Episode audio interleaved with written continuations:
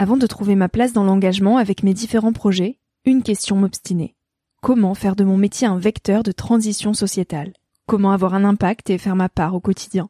Si vous écoutez Nouvel Oeil, vous vous posez certainement aussi ces questions-là. Et si j'ai choisi la Green Management School pour soutenir mon podcast, c'est parce que ça peut réellement vous aider à vous y retrouver. Se former au métier de la transition écologique, ce n'était pas si accessible il y a quelques années, mais ça l'est aujourd'hui. Ça l'est tellement que l'on ne sait plus qui croire, quelle formation entreprendre, ni ce que ça vaut. Alors j'ai fait les recherches pour vous, et j'ai trouvé l'école que j'aurais tant aimé faire il y a quelques années, quand j'étais paumée. Des cours approfondis sur le climat, la biodiversité, l'agronomie, la géopolitique, mais aussi sur les modèles économiques vertueux, le tout dispensé par des spécialistes et des personnalités inspirantes. Créer un autre lendemain que celui qui s'annonce, c'est leur mantra, et derrière cette idée, la mission de Green Management School est de former de nouveaux managers capables de transformer les entreprises et les organisations de l'intérieur. Toutes les informations sont en description. Merci à Green Management School de croire en nouvel œil en soutenant cette saison de podcast. Tout de suite, place à un nouvel épisode.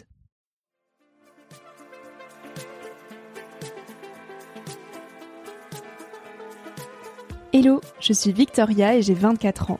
Chaque semaine, j'embarque mon micro jeune et je pars à la rencontre de personnes inspirantes pour poser mes questions sur ce qui fait nos vies, dans un monde où l'on se cherche et où on questionne notre avenir. J'espère qu'écouter le parcours et les conseils de ces personnes qui ont rêvé et osé faire de leur rêve une réalité t'aidera toi aussi à avancer d'un pied plus sûr dans la vie. Alors je t'invite à emprunter un nouvel œil pour regarder le monde sous un autre angle, pour te recentrer sur ce qui est essentiel et sur qui tu es pour t'aider à trouver ton chemin et surtout à oser.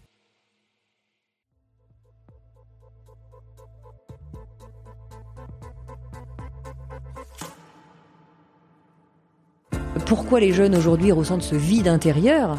C'est que tout est dans l'apparat, tout est dans la réussite, tout est dans la façon de s'habiller, tout est dans la façon de, de se montrer, mais il y a aucune seconde euh, prise pour s'intérioriser un tout petit peu. Le bonheur, personne ne le trouvera à travers ni le matériel, ni même une relation amoureuse. On ne peut arriver vers une relation amoureuse qu'à partir du moment où on est entier et rempli de soi.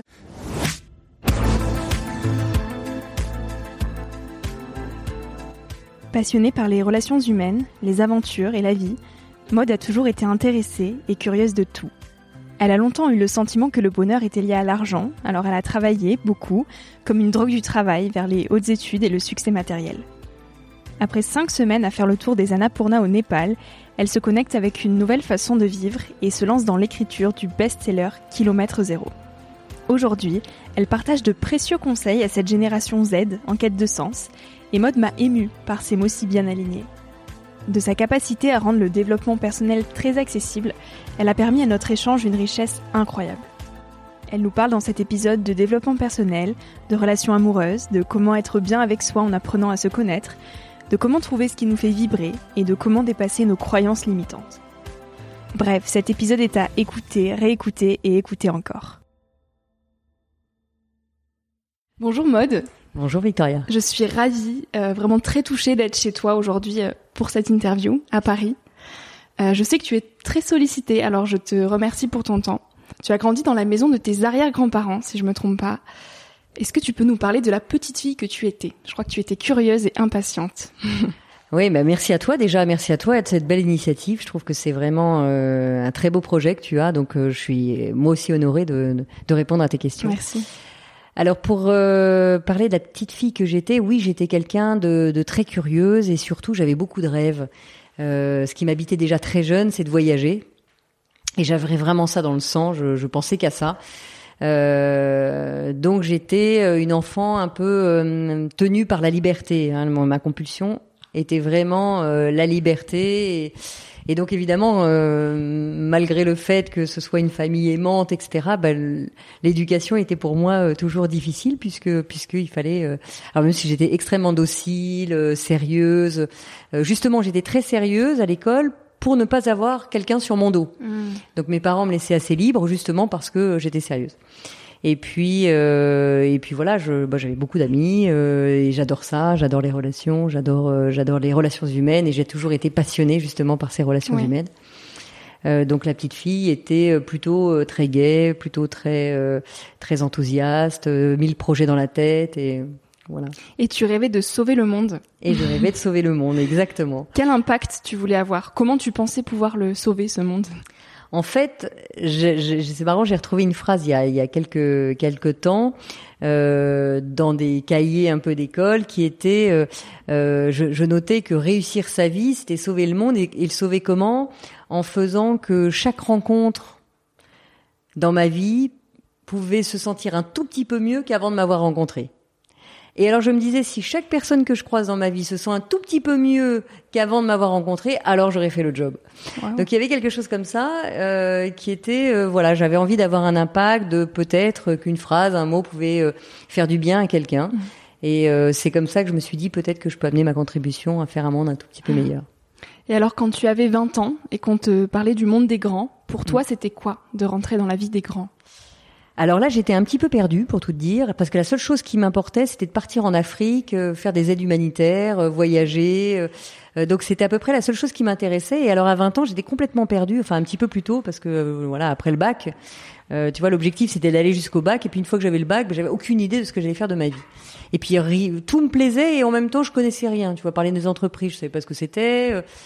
Euh, donc j'étais un peu perdue et, euh, et pour autant, euh, j'ai très vite compris que plus je travaillerais vite et plus j'aurais d'ouverture dans les diplômes, etc., plus vite je pourrais prendre ma retraite pour faire que ce que je veux. Et ma retraite, c'était quoi? Faire ce que je veux, c'était justement aider les autres et puis partager mon expérience, etc. Donc j'ai énormément travaillé, je, je, fais des études, euh, enfin des bonnes écoles, et puis euh, et puis ensuite je me suis mis euh, très vite. bon, j'avais la stratégie d'entreprise en moi, j'avais la le fait de rentrer en entreprise en moi, donc donc très vite, je, je suis allée vers la finance.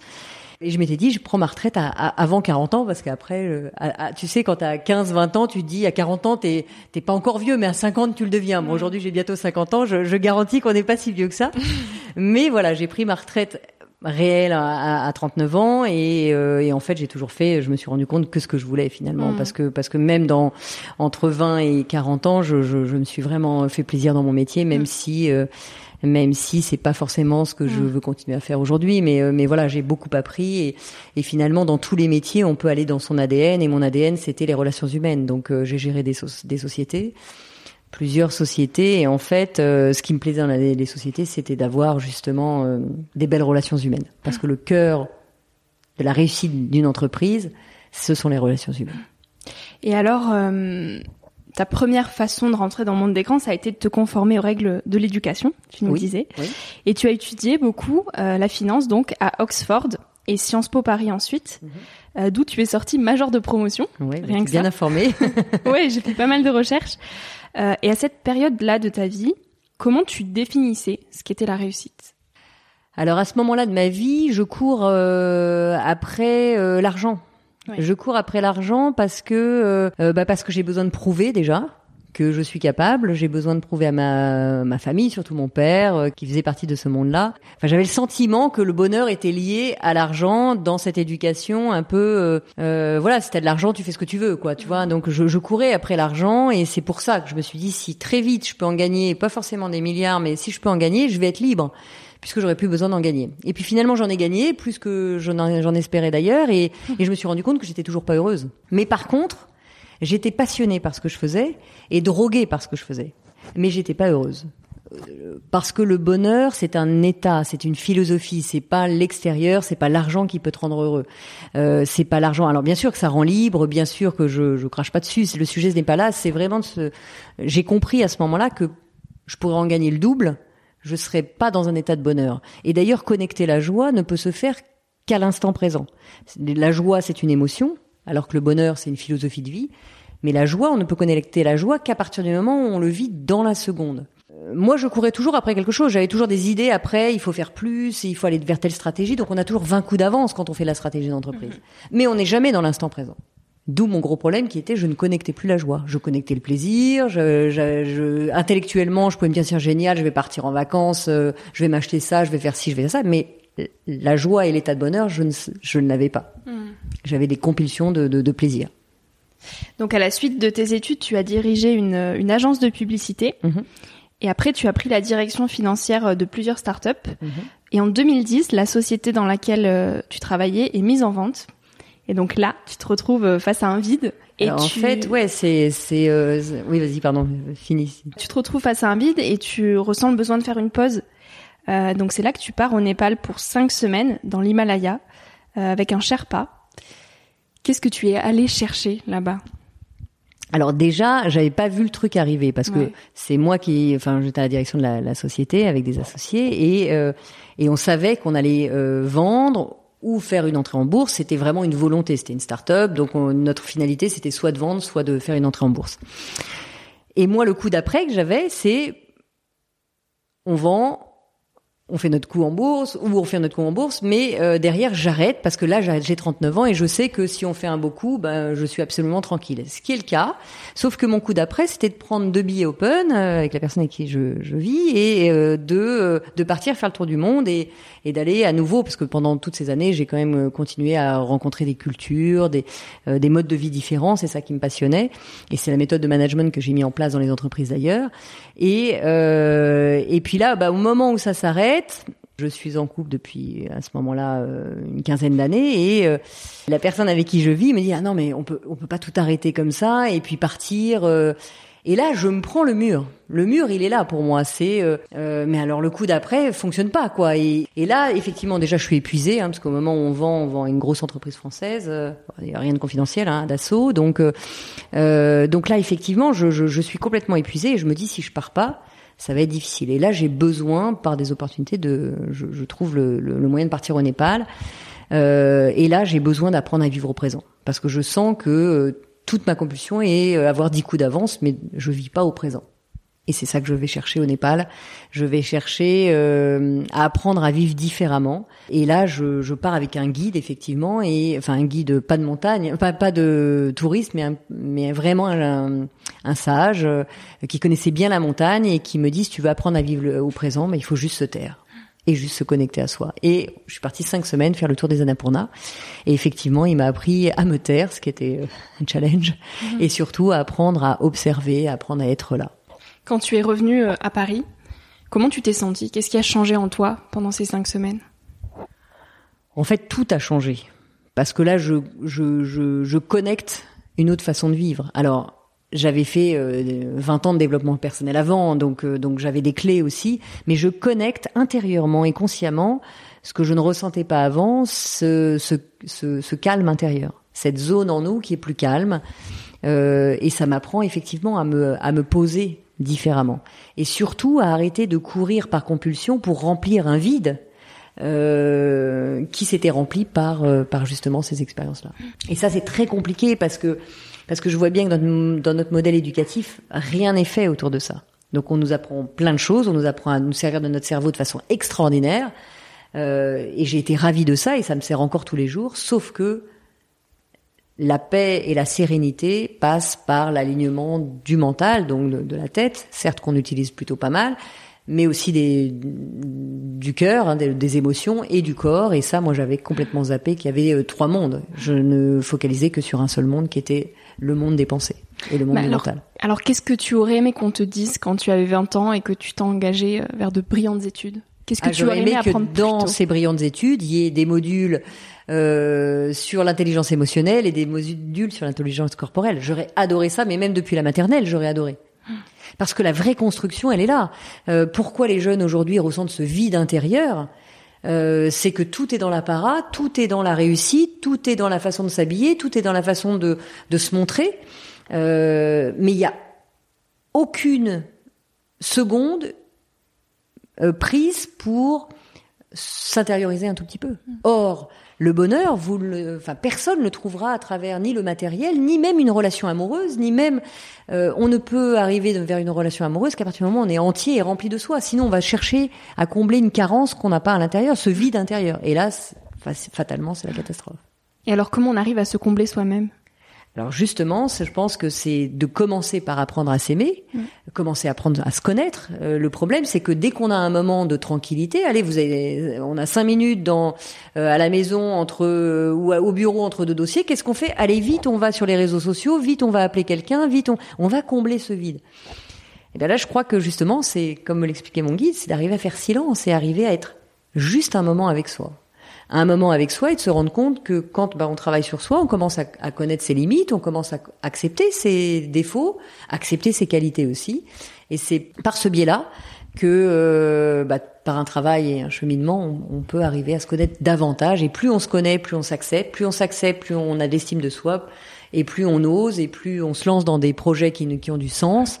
Et, euh, et la réussite, euh, la réussite, bah, c'est se relever une fois de plus que d'être tombé. Donc à chaque fois qu'on se lance quelque part, on va tomber, mais on va se relever. Alors que beaucoup de jeunes et même des moins jeunes, dès qu'ils se lancent dans un projet, ils tombent une première fois, comme ils n'ont pas appris à se remplir. Qu'est-ce qui se passe? Ils tombent une première fois, ils abandonnent. Pour les un peu plus courageux, ils tombent une deuxième fois, ils abandonnent. Pour les vraiment très courageux, ils tombent une troisième fois, ils abandonnent. Et puis il y a 0,01% des gens qui, euh, bah non, bah ils vont se relever une troisième, une quatrième fois, une cinquième fois, etc. Et plus on est rempli de soi, plus on élève un peu cette estime de soi, et plus naturellement, ben, on va vers, vers qui l'on est. Ça veut dire quoi être à sa place? Quand on est jeune, comment on trouve notre place? Être à sa place, c'est écouter son cœur. Alors, c'est très difficile au départ parce que on est tellement conditionné par notre éducation, par ce qu'attendent nos parents, par euh, la publicité, par ce que disent les copains, par ce que disent les professeurs, etc., que on sait absolument plus qui on est on ne sait même pas ce qui nous fait vibrer. Donc être à sa place, c'est avoir le courage. Hein. Quand je dis courage, c'est le mot courage, l'étymologie du mot courage, c'est se connecter à son cœur. Hein. C'est oser dépasser ses peurs, euh, parce que hein, c'est courage, la racine, c'est cœur, hein, cœurage en fait. Hein. Donc c'est c'est se connecter à son cœur pour oser vivre qui l'on est. Alors être à sa place, c'est avoir le courage de d'écouter son cœur et ça veut dire quoi Écouter son cœur, on peut tous l'écouter très simplement. Euh, si euh, quand on fait quelque chose, on sent que ça vibre à l'intérieur, ou quand on projette de se dire tiens j'aimerais vraiment me lancer dans ce projet, ça vibre à l'intérieur. Après arrivent toutes les peurs. Ah non mais je suis pas capable. Ah ben non mais non non mais j'ai pas assez d'argent. Ah ben non non non mais euh, je j'ai des je, je, je dois m'engager dans telle ville etc. Il y a plein de peurs qui arrivent. Mais la vibration première elle est là. Et quand la vibration première elle est là, c'est qu'on est à sa place. Moi, je dis toujours que quand on est prêt à payer pour faire ce qu'on fait, c'est qu'on est au bon endroit. Moi, tous les jours, je suis prête à payer pour faire ce que je fais. Or, je gagne de l'argent avec ce que je fais. Dès qu'on se dit ah non mais là j'ai pas envie d'aller bosser, mais c'est juste pour payer les factures, etc. C'est qu'on n'est pas au bon endroit. Donc pour les jeunes, je crois que c'est très important de se poser cette question. Qu'est-ce qui ferait que je pourrais payer pour faire ce que je fais?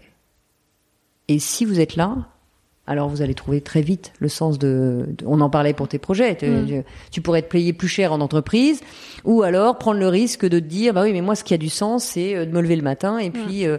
euh, c'est extraordinaire de se lever le matin et moi je me lève très tôt le matin je, je prends beaucoup de temps le matin euh, pour méditer pour pour me lancer mais à la seconde où j'ouvre les yeux je suis extrêmement opérationnel pourquoi? Parce que je sais que la journée qui, qui, de travail qui se prépare me fait extrêmement vibrer. Mode, en faisant mes recherches pour notre rencontre, j'ai déniché une phrase que tu as dite et qui m'a un peu interpellée. Pour toi, tout ce qui nous arrive est placé sur notre chemin pour être exactement à l'endroit où on doit être aujourd'hui. Est-ce que tu peux nous parler un petit peu de cette phrase euh, loufoque Oui, alors c'est l'objet de, de, mon second roman, Respire, le plan est toujours parfait. Euh, le plan est toujours parfait, ça veut dire quoi? C'est que je me suis rendu compte dans la vie que malgré les difficultés qu'on peut vivre, et il y en a énormément, et si on demandait à chacun, toi tu es très jeune, mais, mais tu as déjà eu euh, des énormes lourdeurs, des énormes difficultés dans ta vie, et, après il y a des degrés, mais tout le monde vit des choses traumatisantes euh, dans sa vie. Alors on va se dire, oui, mais enfin quand il m'arrive à ce traumatisme, excuse-moi, mais c'est pas parfait, le plan il est pas parfait, moi j'ai souffert, j'ai ceci. Oui, mais en même temps, on est exactement ce qu'on est, et on est devenu exactement ce qu'on est, euh, parce que on l'a vécu. Euh, quand tu quand tu parles avec euh, avec enfin on va parler plus dans mon domaine de gens très empathiques etc. Qu'est-ce qui se passe? Ce sont des gens qui ont vécu des traumatismes d'enfance qui ont fait que naturellement ils se sont tournés vers les autres et tous à 100%.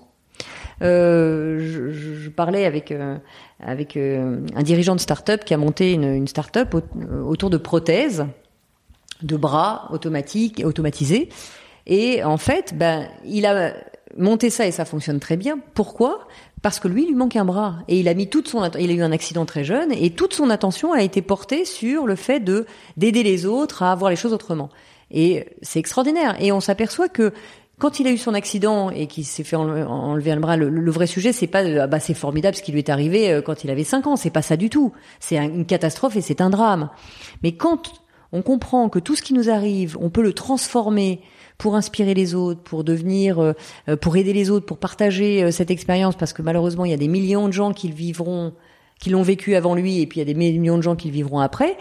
Eh bien, si lui le transforme pour aider les autres et pour partager une expérience, alors oui, on est exactement au bon endroit. Tu dis qu'il y a 99,9% de nos blocages euh, et de nos tourments dans la vie qui peuvent être évités parce que ce sont des projections de ce qu'il pourrait nous arriver et qui finalement ne nous arrivent pas. Comment on peut dépasser ces projections pour euh, bah, qu'elles arrêtent de nous limiter, tout simplement alors déjà, c'est d'en prendre conscience. La première chose dans tout, c'est de prendre conscience de ce qui nous arrive. Pourquoi? Parce que je parlais euh, dans ce contexte de, des peurs effectivement, il y a beaucoup de peurs. La, majeure partie de nos peurs euh, sont liées à une invention d'un film qu'on se fait. La peur, elle est soit instinctive, et c'est ce qui nous sauve la vie. Par exemple, euh, bah, vous êtes en train de conduire et hop, il y a quelqu'un qui vous fait une queue de poisson. Hop, tu freines immédiatement. Pourquoi? Tu te poses pas la question de savoir, attends, il arrive à un angle de 30 degrés, moi à la vitesse de, de 52 km heure. Non, tu sais pas et tu freines. Pourquoi? Parce que c'est euh, un schéma de sauvegarde et ça vient du cerveau instinctif. Et ça, c'est le, en fait, c'est 3% des peurs hein, qui sont liées, qui sont générées par le cerveau instinctif. Et heureusement, on n'a que 3% de nos peurs réelles. Et si on n'avait pas cet instinct de freiner, ben on aurait un accident ou on serait mort. Ça, c'est des peurs instinctives. Puis après, il y a les peurs liées à, la pensée, qui représentent effectivement la grande majeure partie de nos peurs et qui nous pourrissent la vie. Pourquoi? Parce que c'est euh, les oui, mais si m'arrivait ça et si euh, la crise euh, continuait et si je trouvais pas de travail et si ceci et si cela. Et ça, ce sont des scénarios de films qu'on s'invente et qui nous détruisent intérieurement. Parce que il y a un vrai gros problème avec le cerveau, c'est que à partir du moment où il y a rien de réel, il ne peut pas trouver de solution. Il bug. Quand tu te dis oui, mais si euh, je réussis pas euh, mes études à la fin, si j'ai pas mon diplôme, alors euh, je vais euh, je vais être malheureux, je vais devoir redoubler, je vais je vais peut-être devoir changer d'études, etc. Et là, je me fais tout un scénario de et si. Et le cerveau, il a pas de solution à ça parce que pour l'instant, t'as pas raté ton examen. Donc, qu'est-ce qui se passe? Il bug. Il peut pas t'amener de solution. Si à l'inverse, tu rates ton examen, ce qui est vraiment voilà pas ce que tu voulais, eh bien à ce moment-là, le cerveau se met en mode solution. Ben là, il y a plusieurs solutions. Soit tu redoubles, soit tu peux faire ci, soit tu peux faire ça. Et là, il y a plus ce cheminement automatique du cerveau. Donc, le vrai sujet, c'est d'être conscient du type de peur qu'on a. La première chose, c'est d'identifier est-ce que c'est une peur archaïque, hein, c'est-à-dire instinctive, qui fait que je freine et heureusement, euh, ou alors une peur liée à mes pensées euh, de doute, de, de, manque d'estime, etc. Et à partir du moment où on est dans ces peurs-là, là, on peut agir. Euh, pour les autres, il faut même pas agir, il faut juste accepter. Ce qui est aussi un autre schéma, parce que si je reprends l'exemple de la queue de poisson, qu'est-ce qui se passe? On te fait une queue de poisson, t'as eu peur, et puis là, immédiatement, bah, je, pas pour toi, mais très vite, mais c'est quoi cet abruti qui m'a mhm. coupé la route? Et puis alors on commence à faire tout un scénario, alors qu'on a juste eu peur. Puis tu arrives à ton déjeuner, tu as retrouvé un ami, une amie, et puis tu dis ah non mais tu sais pas ce qui m'est arrivé. C'est reparti mhm. à relancer la machine sur la peur que tu as eue et la colère que tu ressens plutôt que simplement accepter cette peur archaïque qui t'a juste sauvé la vie. Et une fois que tu comprends ça, eh bien, naturellement, t'acceptes et tu dis merci.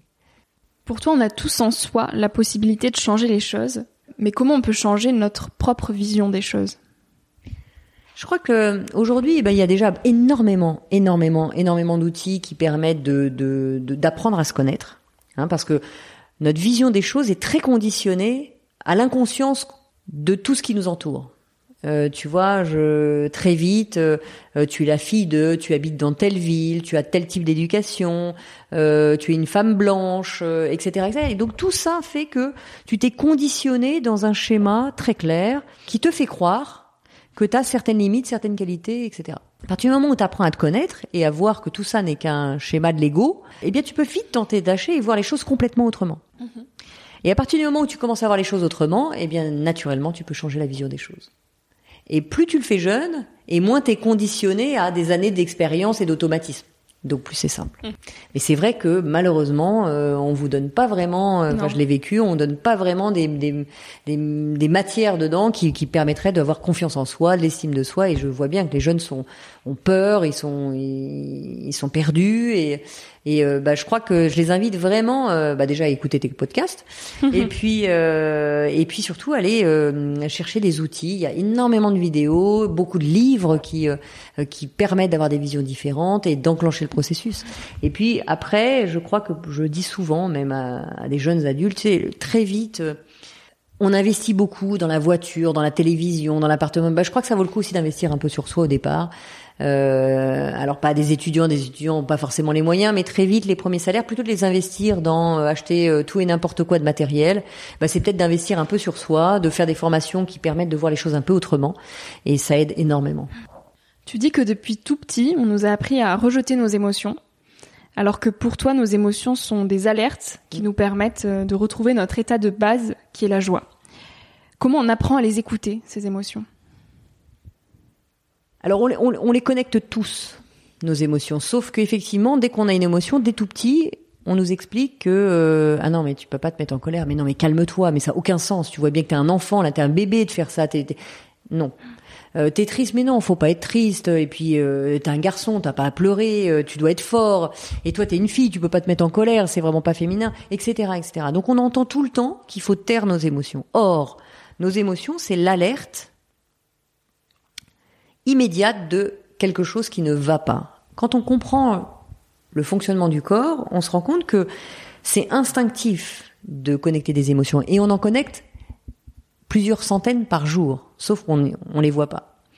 Notre état de base, c'est la joie. Si je prends les trois autres, euh, les trois autres émotions majeures, euh, que sont la colère, la tristesse et la peur, chaque émotion a un message et c'est toujours, toujours le même le message de la colère, par exemple, quand on ressent de la colère, et tout le monde sait qu'on est. Si je te dis, est-ce que est-ce que tu sais quand t'es en colère? Bah oui, tu le sais. Euh, tu vois bien que ça bouillonne en toi, que t'as envie de euh, de gifler la personne d'en face. Enfin, tu connais les symptômes de la colère et tu sais dire que t'es en colère. Sauf que tu sais pas exactement ce que veut dire cette colère.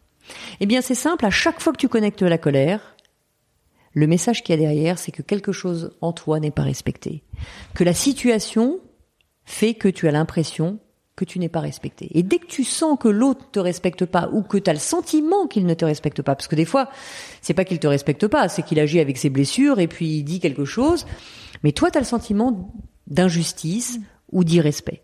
Dès que tu te poses la question quand tu ressens de la colère, qu'est-ce qui en moi n'est pas respecté? Qu'est-ce que je trouve injuste? Immédiatement, ça fait baisser d'un cran ta colère.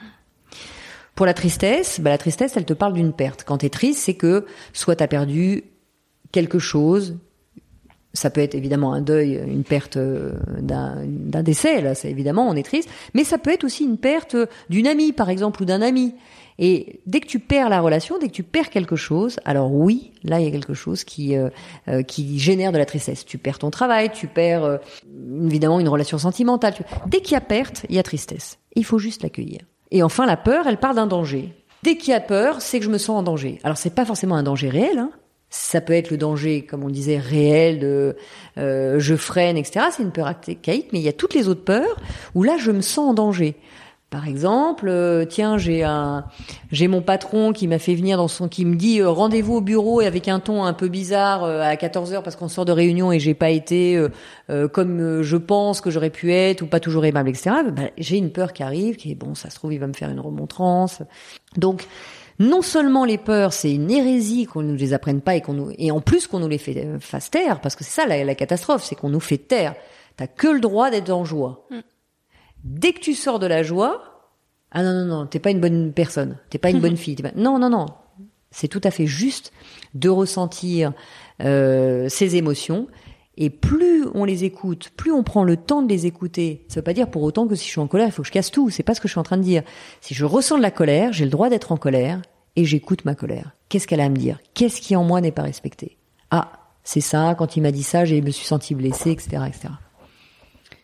Le titre de ton dernier roman, c'est Respire. Le plan est toujours parfait. Mhm. Il y a selon toi un plan euh, à notre vie qui est déjà tracé? Non, ça je crois pas. Je crois pas que ce soit déjà tracé. Par contre, parce qu'on a toujours le choix et on peut commander, c'est justement euh, le, un des thèmes de Respire, c'est qu'on peut commander ce qu'on veut. Mmh.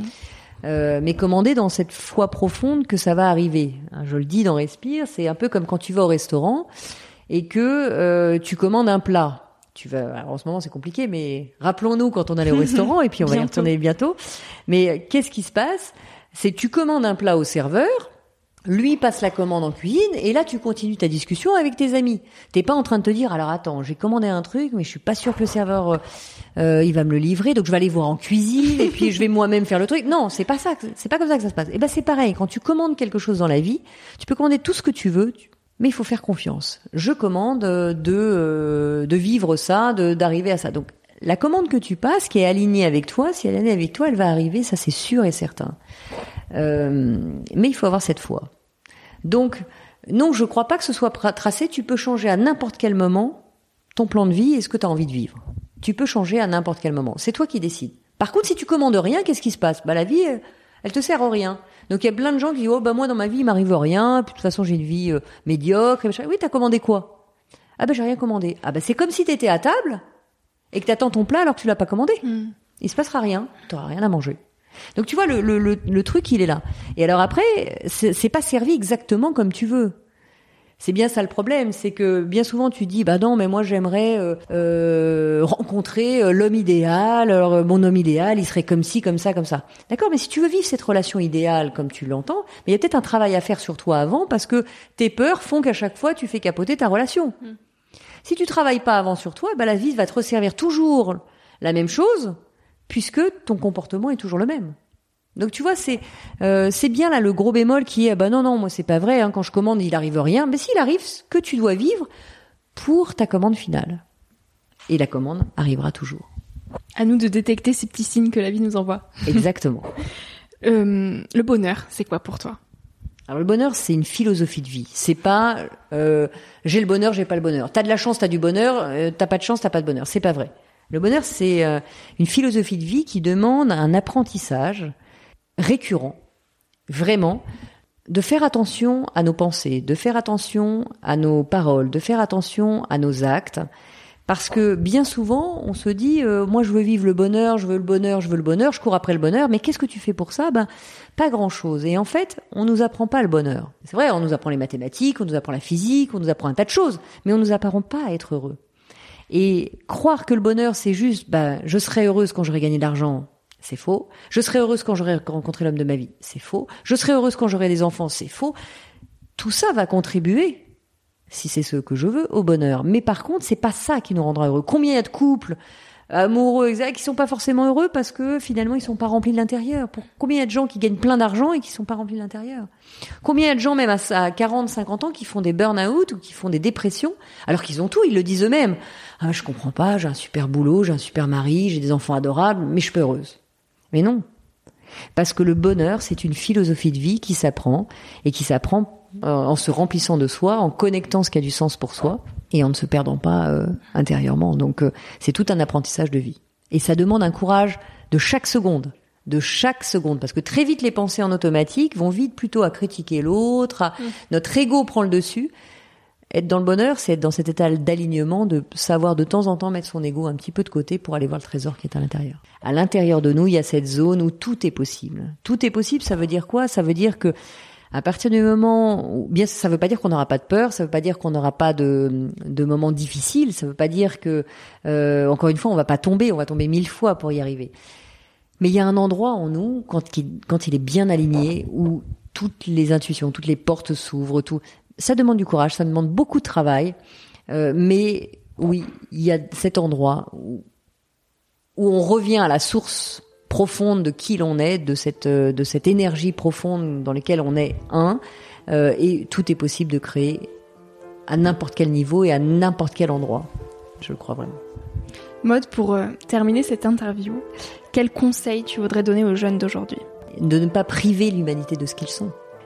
Ils ont quelque chose d'extraordinaire à apporter à l'humanité. On n'est pas par hasard et même si je, je suis absolument consciente que cette période est extrêmement anxiogène pour les jeunes, pour les moins jeunes aussi, mais encore plus pour les jeunes. Je, je, je, dînais hier avec mes petits neveux qui, euh, euh, qui, euh, voilà, qui, qui, qui, évidemment, qui sortent de leurs études et c'est la, la, pire des périodes pour eux, de, de anxiogènes, de, de chercher un travail. De... mais déjà cette période va passer, hein, on va pas, vivre dix ans comme ça, donc même s'il y a quelques mois un peu compliqués, euh, c'est évident qu'on va la passer. Et, euh, et derrière ouais de ne pas priver l'humanité de, de ce qu'ils sont parce que parce qu'on a tous quelque chose à révéler. Et sûrement pas de tomber dans la facilité de bah je fais ça parce que comme ça au moins je gagnerai de l'argent. Et puis euh, et puis ça me plaît pas plus que ça, mais enfin bon de toute façon il faut bien que je prenne un loyer, puis il faut bien que non. De pas tomber dans cette facilité, de toujours oser être qui ils sont, et puis d'oser tout court d'aller vers leur projet parce que parce que ça paye toujours et et l'argent, on court souvent après l'argent, mais l'argent n'est qu'une conséquence du plaisir qu'on a de travailler dans ce qu'on dans ce qu'on fait. Ce n'est qu'une conséquence et ça arrive à 100 dans 100% des cas quand on est vraiment aligné avec ce qu'on fait. Donc vraiment de ne jamais priver l'humanité de ce qu'ils sont. Merveilleux. Bah écoute, merci beaucoup Maud. Merci à toi Victoria. Merci vraiment. Merci à toi d'avoir écouté l'épisode jusqu'ici. Si ce moment t'a plu, je t'invite à le partager, à laisser quelques étoiles sur iTunes ou Spotify, ou à faire une story sur Instagram pour que je puisse te repartager. En attendant de se retrouver lundi prochain, tu peux me suivre au quotidien et m'écrire sur la page Instagram Nouvel Oeil. Sur le site internet www.nouveloeil-podcast.com, tu pourras aussi t'abonner à ma newsletter. J'y partage des inspirations, des nouvelles, des astuces et des petites choses qui font notre quotidien. Je te dis à la semaine prochaine pour de nouvelles aventures et en attendant, savoure la vie comme il se doit et fais des choses folles.